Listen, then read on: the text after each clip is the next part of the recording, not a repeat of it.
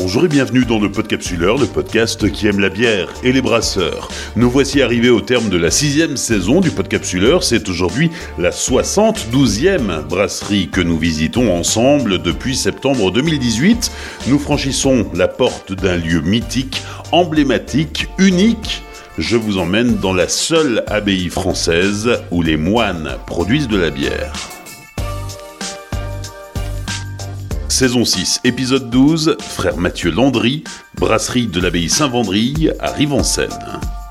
Pour ce dernier épisode de la saison 6, le podcapsuleur pose ses micros à l'abbaye Saint-Vendry, à Rive-en-Seine, dans le département de la Seine-Maritime, c'est en Normandie. Nous sommes le jeudi 7 avril 2022, il est 18h et quelques lorsque nous franchissons la grille de l'abbaye. Le frère hôtelier nous accueille, le temps de déposer nos bagages dans la chambre mise à notre disposition à l'hôtellerie des moines, et nous voilà dans l'église pour le fils des vêpres.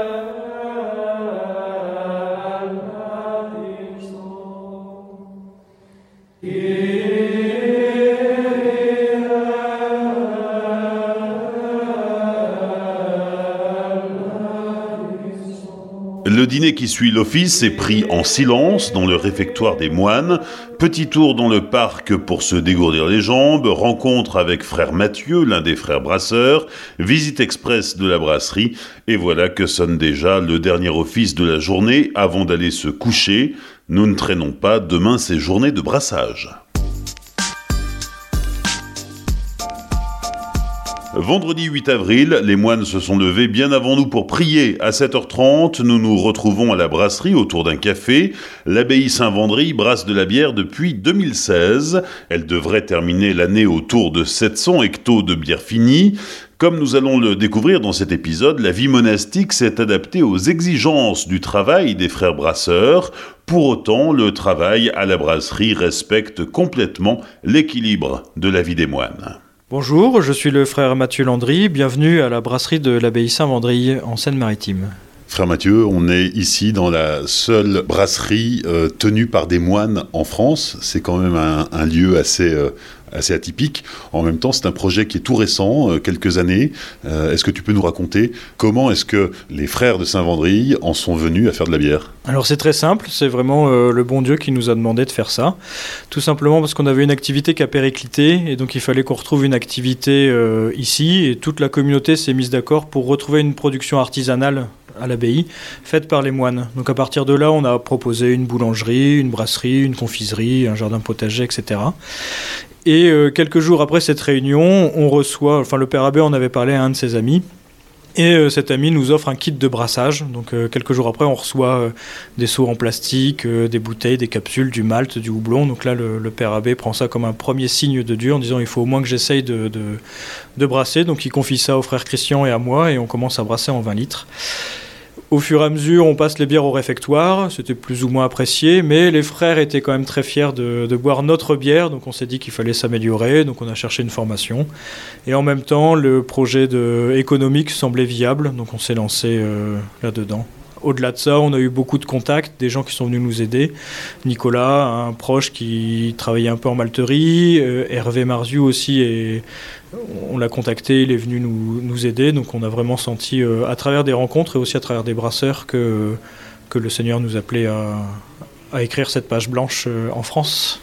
Toi, ta vocation, c'est d'être moine, c'est pas forcément d'être brasseur. Comment ça s'est passé? Tu as été désigné volontaire par la communauté pour devenir brasseur? Oui, ouais, en fait, c'est le Père Abbé qui décide de, de, chacune de nos charges. Donc, c'est le Père Abbé qui m'a demandé de, de, travailler à la brasserie avec le frère Christian pour moi, j'ai vraiment pris ça comme un, signe fort sur ma vocation religieuse parce que la bière, c'est quelque chose que j'avais l'habitude de boire. J'étais, euh, je travaillais au bar de l'ICAM quand, j'étais étudiant et c'est quelque chose que j'avais complètement abandonné pour le bon Dieu, pour venir dans la vie religieuse. Et donc voilà, le fait de maintenant la, brasser, euh, j'ai repris ça vraiment comme un signe du Seigneur sur ma, place ici. Mais je suis euh, moine avant d'être brasseur. Mais la bière t'a rattrapé La bière m'a rattrapé. Ouais. Tu as une formation d'ingénieur. Quand on est ingénieur, on n'est pas forcément brasseur. Il faut se, former. Tu en as parlé. Euh, raconte-nous comment ça s'est passé. Alors, rapidement, on s'est rendu compte que la bière, c'était pas si simple que ça à faire. Donc, on a cherché des formations. Et le... à l'époque, moi, j'étais encore au noviciat, donc j'avais pas accès à Internet, etc. Donc, c'est le frère Christian qui a pris ça en main, qui a vite trouvé euh, des, des, formations. Et donc, on a choisi celle de Douai avec Olivier Sénéchal. Et donc, le frère Christian s'est d'abord formé en janvier 2015. Et puis, moi, je suis parti faire la formation en avril 2015. Euh, et après, c'était beaucoup d'échanges avec d'autres brasseurs qu'on a rencontrés, notamment euh, Rabourdin et puis le Pays Flamand, qui eux nous ont fait partager leur expérience, leurs ratés, pour euh, voilà, pour pas qu'on refasse les mêmes erreurs et puis qu'on progresse rapidement aussi. En juin 2016, ça y est, la, brasserie est installée, le premier brassin est, lancé. 2016, c'était hier ou presque. Alors, dans la vie monastique, on n'a pas la même notion du temps, peut-être? Bah non, nous les, les semaines se, se, ressemblent et donc effectivement 2016 c'est pour nous c'était comme hier. On, ça passe très très vite et on, s'habitue rapidement au rythme. Après, il a fallu mettre en place aussi tout le rythme de brassage. Dans les monastères, on aime bien le rythme de la semaine parce qu'on est en service de cuisine par semaine, on est en service liturgique par semaine, on récite le psautier sur une semaine.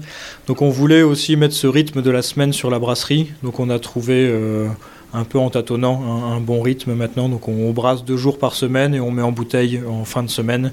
Et puis on fait tourner les cuves euh, comme ça. Et le métier de brasseur est compatible avec la, vie monastique où il a fallu adapter euh, la vie monastique aux, exigences euh, du métier de brasseur? Alors il a fallu adapter parce que euh, la vie monastique, on est appelé à peu près toutes les deux heures à l'église.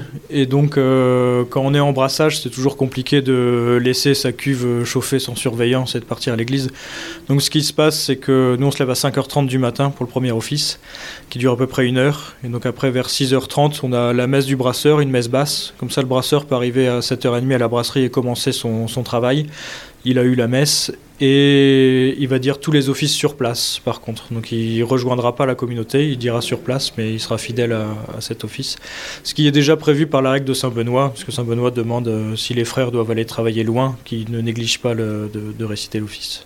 Oui, parce que la, la, devise, si l'on peut dire, de, euh, des, bénédictins, donc des moines qui suivent la règle de, Saint Benoît, c'est ora et labora, prix et travail. Exactement, prix et travail, qui ne sont pas forcément deux activités distinctes. Euh, voilà, bien travailler, c'est aussi une forme de prière pour euh, bah voilà, bien faire son travail, tout simplement. Hein, euh, ne, pas négliger euh, ce qu'on fait, tout comme on néglige pas la prière non plus. Donc, donc c'est les deux pôles de notre vie où ça nous permet d'avoir l'équilibre entre ce travail manuel qui est là dans la règle aussi pour combattre les mauvaises pensées. En faisant bien son travail, ben on, se concentre sur son travail et on n'est pas en train de penser à, autre chose ou à faire travailler la fait du logis, comme on dit. Et puis euh, évidemment la, primaire, la, prière pour se, bah, pour, pour, pour, se ressourcer, pour toujours communiquer avec Dieu. La brasserie est installée dans l'enceinte de, de l'abbaye, bien sûr. Comment ça marche Tout à l'heure, tu vas entendre l'office sonner et tu vas euh, suspendre ton travail pour euh, réciter ton, ton office? Je vais essayer de le faire généralement quand j'ai des temps de libre sur la brasserie. Donc par exemple en filtration, on a un peu de temps. Je peux facilement prendre 10 minutes, un quart d'heure pour dire un office. Vous êtes deux frères à, travailler à la brasserie Alors maintenant on est trois. Le, doyen, si je peux dire, le frère Christian, euh, commence un peu à lever le pied parce qu'il voilà, il a fait beaucoup de choses dans sa vie et il est assez vieux. Et puis, euh, donc lui, c'était le premier brasseur. Depuis euh, décembre, c'est moi qui suis passé à la tête de la brasserie et lui en second brasseur. Et on a formé le frère Olivier maintenant pour nous épauler aussi. Comme ça, ça permet de ne pas être toujours, toujours à la brasserie et puis de faire tourner et aussi de partager le savoir le jour où il m'arrive un accident. Bah, vous ne serez pas privé de la bière de Saint-Vendry, elle continuera à sortir. C'est comme chez les Chartreux, il y en a deux qui connaissent la recette À peu près, ouais, ouais. Après, la recette est écrite, on a laissé des, traces, mais euh, il faut entretenir un peu ce, secret euh, de, fabrication. Et puis, il y a des frères que ça n'intéresse pas du tout de savoir ce qu'il y a dedans, donc euh, comme ça, on, est tranquille. La bière et les moines, c'est une, vieille tradition. on a déjà brassé ici à Saint-Vendry? Alors on a brassé, on a des traces d'une brasserie sur les plans du 16e ou 17e siècle, je pense quand on a sorti la Sichera Humolonais, c'était un petit clin d'œil à notre histoire parce qu'en en 840, le troisième abbé ou quatrième abbé, saint Anségise, avait établi une charte d'approvisionnement du monastère dans lequel il disait bah voilà, à Pâques, on aura tant de poulets de telle ferme, euh, on aura euh, des chaussettes, on aura des vêtements, etc. Et il prévoyait l'approvisionnement d'une bière de houblon euh, autant que nécessaire. Donc euh, certains traducteurs zélés mettaient à volonté, mais le, latin précisait que c'était la, nécessité qui faisait la, quantité. Et du coup, c'est une des premières traces littéraires quand même du mot bière et houblon ensemble avant Hildegarde. Par cette charte, on savait que la bière était faite ailleurs, elle n'était pas brassée sur place. Donc après, ils ont monté une brasserie. Et effectivement, c'était commun dans les abbayes parce que l'eau du ruisseau n'était pas toujours très bonne à boire. Et donc, euh, on faisait plutôt de la bière pour euh, apporter un peu de, nourriture et d'hygiène dans la boisson. Donc la formation, l'installation de la brasserie et puis la, création de recettes. C'est quoi une bière brassée par des moines? Comment est-ce qu'on écrit la recette? Qu'est-ce qu'on recherche? En quoi elle se distingue de ce qu'on peut trouver ailleurs? Alors nous, euh, je pense que c'est aussi, il y a un côté très euh, communautaire là-dessus. Dès qu'on a commencé à brasser, j'ai demandé au Père Abbé de pouvoir monter une équipe de dégustation pour pouvoir avoir un regard critique vraiment sur notre recette. Il y avait des volontaires? Oui, il y avait beaucoup trop de volontaires, on a dû réduire un peu. Mais du coup, euh, la première surprise, c'est que boire une bière et la déguster, c'est quand même assez différent. Donc savoir juger une amertume, une pétillance, une couleur, des odeurs, c'est voilà, ça demande un, quand même un vrai effort euh, intellectuel aussi. C'est pas, euh, c'est pas juste une session apéro, on va dire. Donc cette équipe de dégustation s'est transformée euh, au fil des ans en, recherche et développement. Le père Abbé trouvait que c'était un petit peu plus professionnel de dire équipe recherche et développement. Et donc c'est avec cette équipe-là qu'on conçoit les bières. Donc typiquement quand on a voulu créer une bière noire, on a d'abord acheté dans le commerce des bières noires qui se faisaient chez des petits brasseurs, chez des gros industriels pour avoir un peu un panel complet de bah, des goûts, des flaveurs qu'on recherchait. À partir de là, on s'est dit, nous, on voudrait telle, telle saveur, telle amertume, on voudrait un noir intense. Donc là, on a rebrassé en 20 litres pour essayer de trouver la, recette. Et puis euh, voilà, on a fait des essais petit à petit euh, jusqu'à en arriver euh, à un produit final. On a réadapté un petit peu la recette sur la, la 10 hecto, parce que brasser 20 litres et 10 hecto, c'est quand même assez différent. Et puis au fur et à mesure, on va l'affiner. Le, voilà, le, premier brassin euh, était bien, mais euh, améliorable, donc on l'a amélioré par la suite. Mais du coup, c'est n'est pas la bière d'un brasseur, c'est vraiment la bière de la communauté. On, on essaie de faire ça ensemble. Voilà, le, père Abbé, quand on a créé la brasserie, a mis tout un tas de, commissions en place sur le goût, sur les travaux, sur la communication, en disant euh, je sais que si je confie à une personne, ça irait plus vite, mais ensemble, on va plus loin. Oui, donc c'est vraiment un projet porté par toute la communauté euh, de l'abbaye de Saint-Vendry et pas uniquement par, euh, deux ou trois frères euh, désignés sur, ce, sur ce travail. Non, non, justement, le but c'était aussi de donner du travail un peu à toute la communauté, qu'on ait des moments d'échange pour travailler ensemble. Donc après, euh, faire brasser tous les moines, c'est un peu compliqué. Mais euh, pour tout ce qui est packaging, donc faire des, cartons, mettre les, bouteilles en carton, même un peu le soutirage, là, il y a beaucoup de frères qui viennent donner un coup de main. Euh, voilà, le but, c'est que chaque frère donne à peu près une à deux heures de son temps à la brasserie par semaine. En 2021, euh, la, brasserie Saint-Vendry a, produit 670 euh, hectos de bière. Et alors là, vous avez un, mode de distribution qui est euh, là aussi hors du temps, parce que, à part quelques cavistes locaux, c'est beaucoup dans le réseau des monastères et par la boutique de l'abbaye que la bière est commercialisée. Ouais, ça c'était un des avantages qu'on avait quand on a lancé la brasserie, c'est qu'on avait déjà un réseau de magasins. Donc on savait qu'on aurait tout de suite quelques revendeurs qui seraient intéressés euh, par ça. Donc nous la bière à peu près 40% de la production est vendue sur place, ce qui est euh, évidemment très intéressant euh, pour nous et puis ça nous fait connaître. Et donc après on a tout le réseau des monastères en France et des boutiques religieuses. Donc le l'aide au travail des cloîtres, euh, les librairies, la procure, etc. peuvent nous distribuer. Et puis après, le, les cavistes normands sont aussi heureux d'avoir cette possession-là. Enfin, de se dire, euh, en Normandie, on a la, bière d'abbaye euh, faite par les moines. Pour eux, c'est aussi une, une, fierté. Le, président de, de, la Normandie aime de temps en temps le rappeler. Oui, parce que c'est unique en France. Voilà, c'est unique en France. Et pas disons que nous, l'avantage, on brasse pas beaucoup, mais du coup, on est très attentif à ce qu'on fait. Et donc on arrive à sortir une qualité qui est assez régulière aussi. Enfin, c'est un des, un des compliments qu'on nous a fait voilà, ça nous fait plaisir et puis à la fois euh, ça nous met aussi un peu de stress pour garder cette, euh, cette régularité dans notre, dans notre production. Alors c'est une, une brasserie hors du temps euh, de par sa spécificité monastique, mais en même temps c'est une, une brasserie qui est ouverte sur le monde. Aujourd'hui tu brasses une collab avec la brasserie du pays flamand. Exactement, on, ne s'interdit pas les collabs. Après les moines on est reclus mais ça ne nous empêche pas de, de, connaître le monde et puis de, de, de prier aussi pour eux. Le pays flamand nous ont aidés euh, dès le début de notre brasserie, avant même qu'on ait le matériel. Ils nous avaient conseillé sur des choix de malt, on avait échangé aussi sur le matériel, sur la manière de brasser, etc. Et donc pour nous, c'était vraiment, euh, ça nous tenait à cœur de faire une collab avec eux pour les remercier, puis bah, pour euh, sceller un peu notre amitié sur une bouteille en mettant nos, deux noms dessus.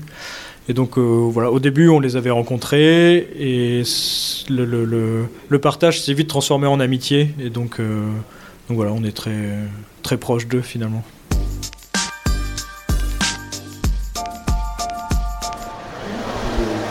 Frère Mathieu, on se retrouve euh, dans ta brasserie ou dans la brasserie de l'abbaye Dans la brasserie de l'abbaye.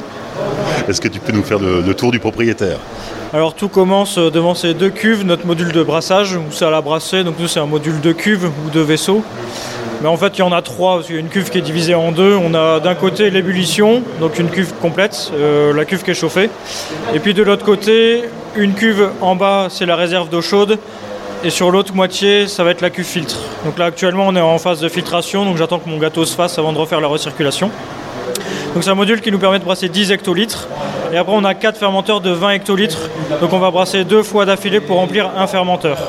Et euh, donc là, on est en train de rincer, enfin de désinfecter un des fermenteurs. Les trois autres sont pleins, donc on va les soutirer aussi euh, au fur et à mesure. Et aujourd'hui, on va aussi houblonner à cru une de nos bières. Il va falloir mettre l'échelle, monter tout en haut de la cuve, ouvrir et puis houblonner. Voilà pour le côté matériel. Au-dessus de la cuve d'ébullition, on a une trémie dans laquelle on met le malt concassé. Donc ça, ça nous permet de respecter un petit peu nos horaires monastiques, dans le sens où euh, la veille du brassin, on concasse le malt. Et comme ça, le matin, c'est une opération à moins en faire. On n'a plus qu'à faire tomber le versement. Et pendant le premier brassin, le deuxième brasseur, pendant l'ébullition, pendant le nettoyage, va aller concasser son grain pour le lendemain. Et ça permet de ne pas perdre de temps euh, à la brasserie. Donc il faut enchaîner les brassins pour remplir les fermenteurs Exactement, donc ça on sait que c'est plutôt bien pour les levures, ça marche comme ça. Et puis ça nous permet d'avoir le rythme, comme je disais tout à l'heure, sur, le, sur la semaine, donc deux jours de brassage et un jour de soutirage par semaine. Et euh, voilà, on enchaîne petit à petit euh, les brassins. On brasse pas encore deux fois dans la même journée parce que ça c'est un souci technique qu'on a, on n'a pas de réserve à eau chaude. Donc la cuve tampon qui nous permettrait de le faire nous sert actuellement de bâche à eau chaude.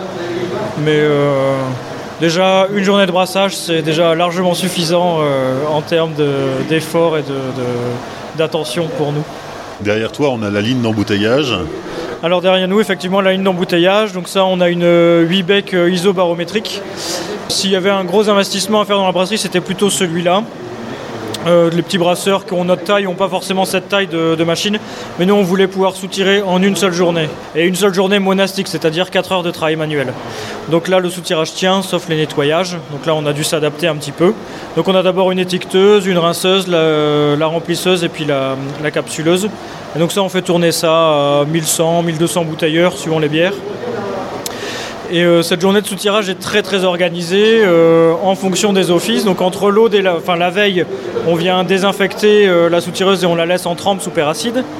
Et le lendemain, entre l'aude et la messe, on a une petite heure où là on vient faire un transfert de cuve. On met 10 hectolitres dans une cuve de sucrage. On sucre, on levure, on mélange et on rince la soutireuse. On part à la messe pendant que ça mélange. Et comme ça, sitôt la messe terminée, vers 10h30, 11h, on revient et on lance le soutirage du premier batch. Donc on fait 2000 bouteilles. Là, il est à peu près midi et demi, 13h.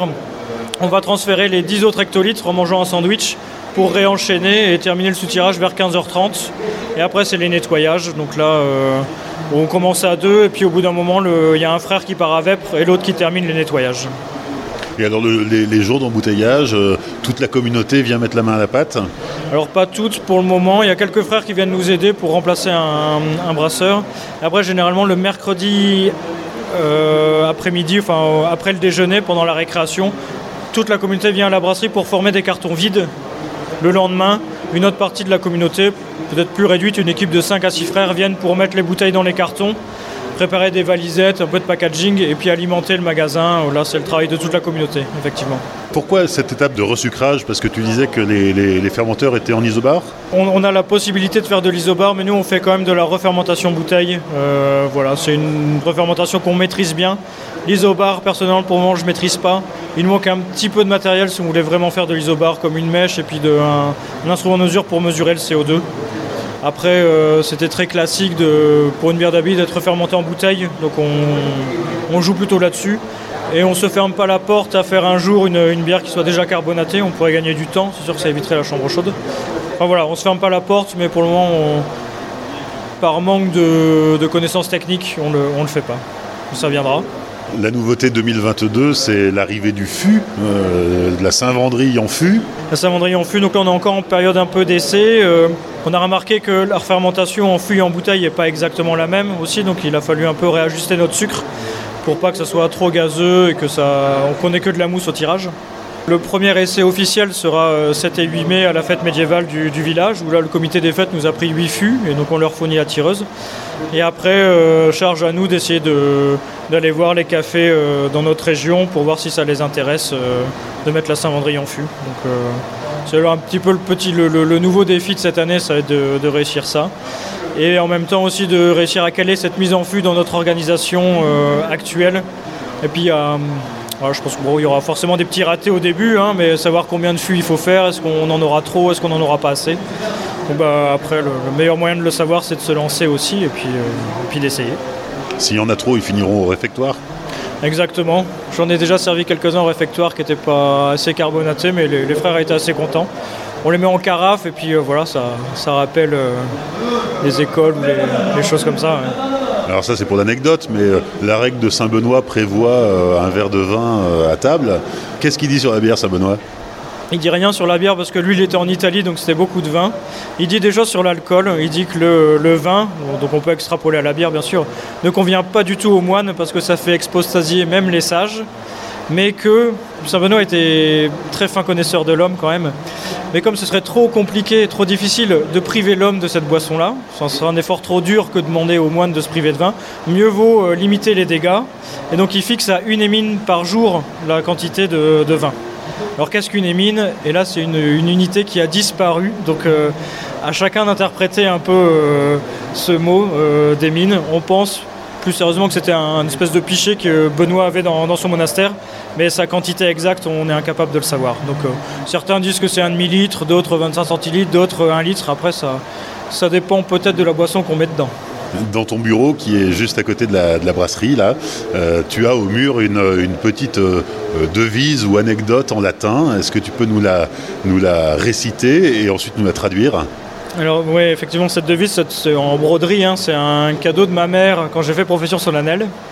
Et donc si je me rappelle bien, ça met euh, qui bibit dormit, qui dormit non pecat, qui non pecat sanctus est, ergo qui bibit sanctus est. Donc on peut traduire par euh, qui boit dort, qui dort ne pêche pas, qui ne pêche pas est saint, donc qui boit est saint. C'est un sophisme euh, dont on repère vite la faille, mais c'est toujours rigolo de le redire. Mais quand on sait que ça vient de ta maman, ça, a d'autant plus de valeur. Exactement, voilà, je pense que comme on n'est pas apte à recevoir des, cadeaux, enfin en faisant profession solennelle, on renonce à son droit de propriété. Maman voulait quand même faire un, geste et euh, comme elle savait que la bière avait, eu une grande importance pour moi dans ma jeunesse à Lille et que je, retrouvais la bière au monastère, elle avait trouvé cette devise dans un des magazines sur la bière et elle s'est mise à la broder. Ça fait dix ans que tu es euh, moine à Saint-Vendry. Est-ce qu'en dix ans, tu as pu constater que euh, la bière était un chemin de sainteté? Oui, oui, oui, bien sûr, parce que en fait, la bière c'est un chemin aussi d'exigence et euh, il faut être très régulier sur ses brassins. Il faut, il faut pas en abuser, il faut savoir en rigoler, en faire la fête, mais il faut quand même savoir rester sérieux. Et du coup, c'est euh, un chemin de sainteté dans ce sens où ça demande un bon équilibre de vie pour euh, à la fois pas tomber dans son produit et être vigilant sur la qualité qu'on fait, qu'on propose. C'est quand même beaucoup plus euh, exigeant que ce que je pensais. On parlait du fût. Une autre particularité du conditionnement euh, des, des bières de Saint-Vendry, c'est la, la bouteille 50 centilitres, qui est la seule, euh, le seul format de bouteille que la brasserie propose aujourd'hui. En fait, on a choisi le 50 parce qu'initialement, on voulait qu'un seul format de bouteille pour pas euh, s'embêter avec des stocks différents et des livraisons différentes. On s'est dit que le 50 c'était un bon compromis entre la 33 et la 75. Ou la 33, des fois, il en manque un peu pour finir le repas ou même finir l'apéro.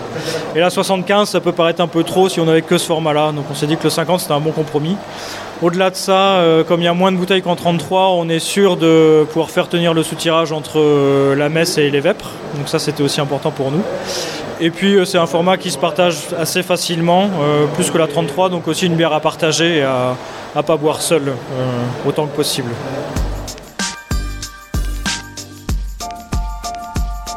Les cinq dernières minutes avec euh, la dégustation. Frère Mathieu, que nous as-tu préparé?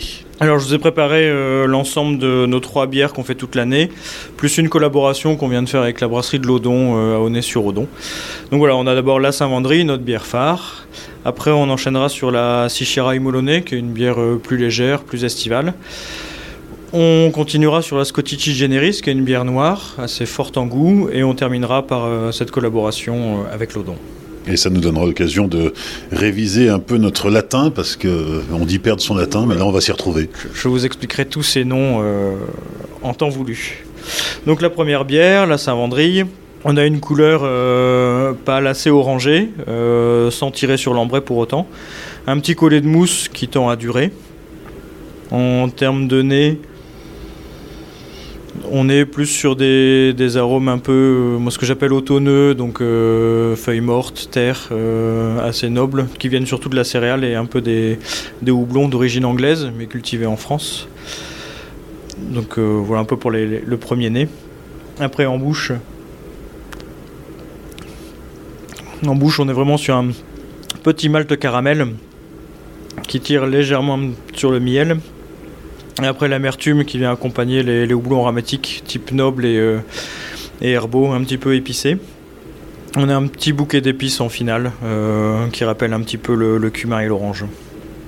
La longueur en bouche est assez longue. Du coup là on en a, euh, facilement pour une ou deux minutes encore à, ressentir ces, ces flavors là. Donc ça, c'est la Saint-Vendry qui est la, première bière de la brasserie. Voilà, c'est la première bière, c'est le, le, plus gros volume qu'on fait. C'est notre bière, on va dire, la plus classique, qui est très très équilibrée entre le, le, malt, le houblon et la levure. Les autres bières sont un petit peu plus, euh, je dirais pas extrêmes, mais euh, un petit peu moins équilibrées. La Sichera sera beaucoup plus sur le houblon et le, la Scottici sur le, sur le malt torréfié. Bon, on va enchaîner sur la Sichera. On y va.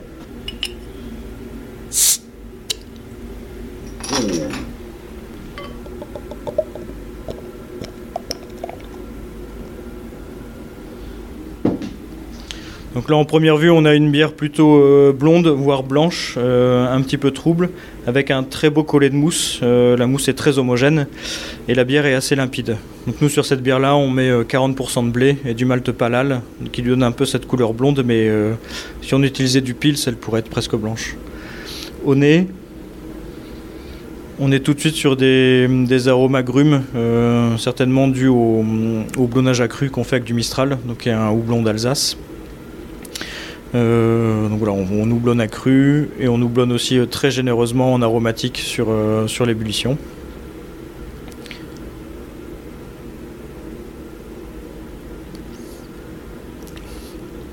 Du coup, en bouche, on a une, bonne sécheresse. Là, sur cette bière-là, on utilise une levure qui atténue beaucoup. Donc, on a très peu de sucre résiduel, ce qui lui donne une bonne buvabilité et une, une bonne désaltérance aussi. Le houblon est très dominant, on sent les houblons euh, plutôt herbaux, floraux, euh, et qui vont en, longueur en bouche tirer sur le citron et l'agrume. On a une vraie fraîcheur aussi en bouche qui sont dues certainement aux épices qu'on rajoute, mais que je garderai secrètes. Charge à vous de les découvrir et de me faire parvenir vos résultats si vous le souhaitez. Et du coup, l'amertume va, elle, va plutôt aller crescendo. Plus on va en boire, plus on va se ressentir l'amertume et elle va rester vraiment en longueur en bouche. Certains nous disent qu'ils la trouvent trop amère, mais euh, voilà, l'amertume ça, ça s'éduque et plus on en boit, plus, euh, plus on apprécie. Alors quelques mots sur le, euh, le nom de cette bière, Sichera Humulone c'est deux termes latins, Sichera qui veut dire boisson fermentée à base de céréales et humolone, un adjectif pour dire que c'est houblonné. C'est un clin d'œil à un de nos ancêtres en, 800, euh, 840. L'abbé euh, Saint-Anségis, qui dirigeait l'abbaye de Saint-Vendry, a établi une charte pour euh, établir l'approvisionnement du monastère en denrées alimentaires et vestimentaires. Donc des chaussettes, des, poulets, des œufs, etc. Et parmi cette charte était indiqué que le monastère sera approvisionné de bières de houblon, donc Sichera et Molonais, autant que nécessaire pour les frères qui travaillaient dans les champs. Et donc ce qui est intéressant, c'est que c'est une des premières mentions littéraires du mot bière et houblon mis côte à côte euh, avant Hildegarde de Bingen. Donc euh, voilà, on savait que déjà au 9e siècle, à Saint-Vendry, on buvait de la bière de houblon. Et donc là, la, troisième bière qu'on va déguster, c'est la Scottici Generis, qui veut dire en latin d'origine irlandaise, parce que les Scots, euh, un faux ami, c'est les Irlandais.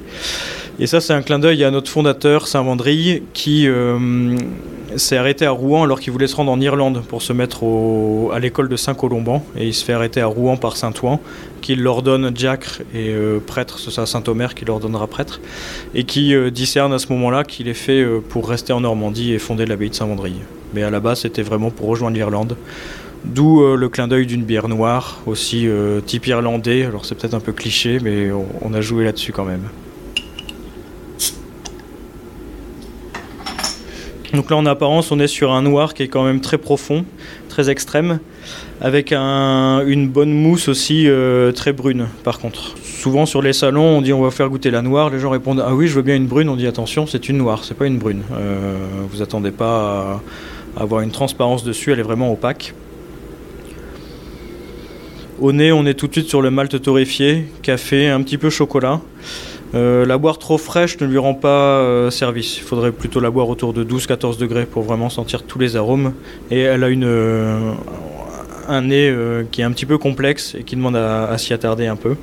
En fin de nez, on sent un petit peu, ou en deuxième nez, on sent les, arômes de fruits rouges. Donc on utilise un houblon en percolateur qui est le barbe rouge, aussi d'Alsace. Et celui-là va s'exprimer aussi plus sur la longueur en bouche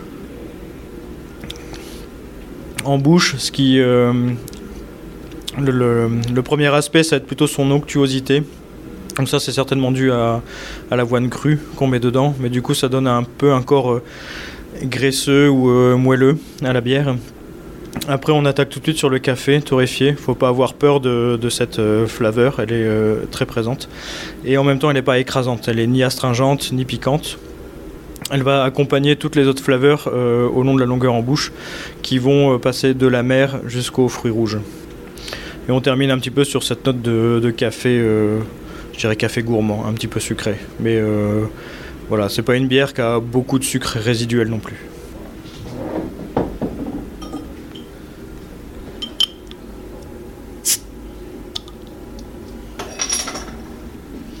Alors c'est en bouteille de 33 centilitres, ce qui n'est pas commun à Saint-Vendry. Pas du tout commun, mais donc ça, ça a été brassé à la brasserie de l'Odon pour euh, sceller un peu une amitié normande et aussi une, euh, des rencontres. Enfin, le Jean-Marc, le brasseur, on a eu le même professeur de brasserie, donc ça nous tenait à cœur de, partager aussi la bière. Donc là, on est plutôt sur une triple, entre la double et la triple, elle est à 7,5 d'alcool. Une couleur euh, beaucoup plus foncée que la Saint-Vendry, rouge, voire acajou dû au, malt caramel qu'on a rajouté dedans, et un collet de mousse légèrement beige. Sur le nez, on est tout de suite sur des flaveurs un peu printanières, enfin céréalières, euh, temps de moisson, et puis euh, agrumes.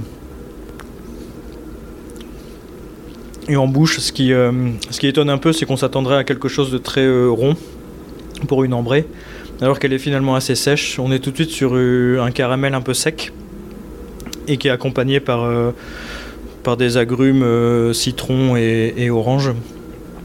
Moi, je vous partage mon avis, mais c'était pas le cas de tous les dégustateurs. Je trouve qu'elle a aussi un côté très herbacé, herbe de Provence. Mais après, euh, ça, les épices, on est chacun sensible différemment. Et au final, c'est une bière qui, a une petite longueur en bouche qui est pas excessive. On sent la chaleur de l'alcool qui arrive un petit peu après les 2-3 gorgées et qui, euh, qui réchauffe beaucoup.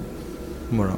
Qu'est-ce que tu peux nous dire en conclusion sur euh, les, matières premières, leur provenance? Tu nous as parlé de, de houblon euh, d'origine anglaise cultivé en France. Tu nous as parlé de, de houblon qui, viennent d'Alsace.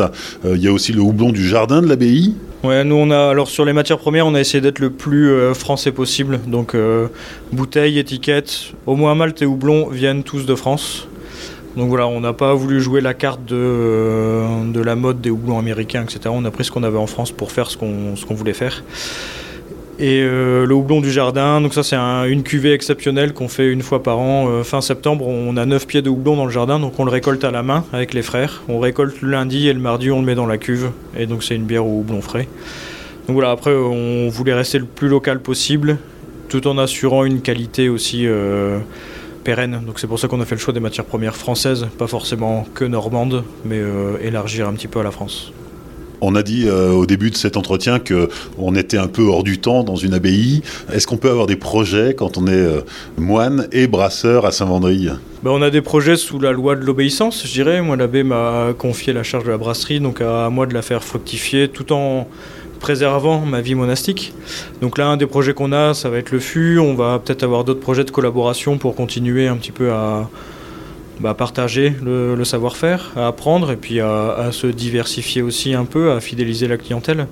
L'évolution des projets n'est pas incompatible avec la, règle de Saint-Benoît, au contraire, ça fait partie de l'épanouissement humain que Saint-Benoît veut, mais avec une orientation aussi euh, vers le Seigneur. Et voilà, Dieu est amour, euh, amitié, donc euh, on il y a un apophthegme des, frères du désert qui dit euh, J'ai vu mon frère, j'ai vu Dieu. Donc on trouve aussi le Seigneur dans, les relations humaines qui ne sont pas à négliger. Donc nous, c'est un petit peu particulier parce qu'on est coupé du monde.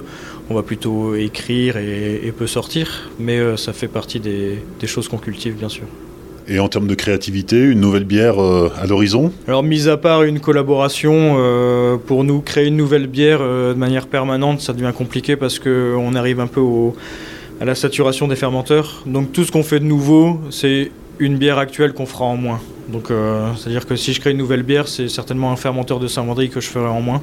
Et donc comme pour le moment la, demande de, Saint-Vendry, de Sichara, de Scottici est assez stable, euh, je vois pas où caser une, nouvelle bière euh, pour le moment. Et au-delà de ça, on disait qu'on était un peu en dehors du temps.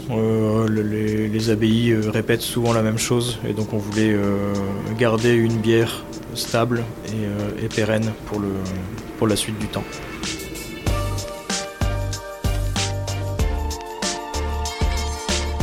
Merci au frère Mathieu Landry et à toute la communauté de l'abbaye Saint-Vendry pour leur accueil. Les coulisses de l'enregistrement de cet épisode sont à retrouver sur les réseaux sociaux du Podcapsuleur, Facebook, Twitter et Instagram. N'hésitez pas à liker, commenter et partager. Pensez aussi à laisser un commentaire et 5 étoiles sur Apple Podcast. Soutenir le Podcapsuleur, c'est aussi lui donner les moyens de continuer.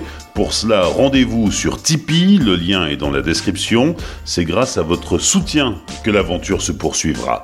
En attendant, souvenez-vous, l'abus d'alcool est dangereux pour la santé, alors savourez mais sans forcer.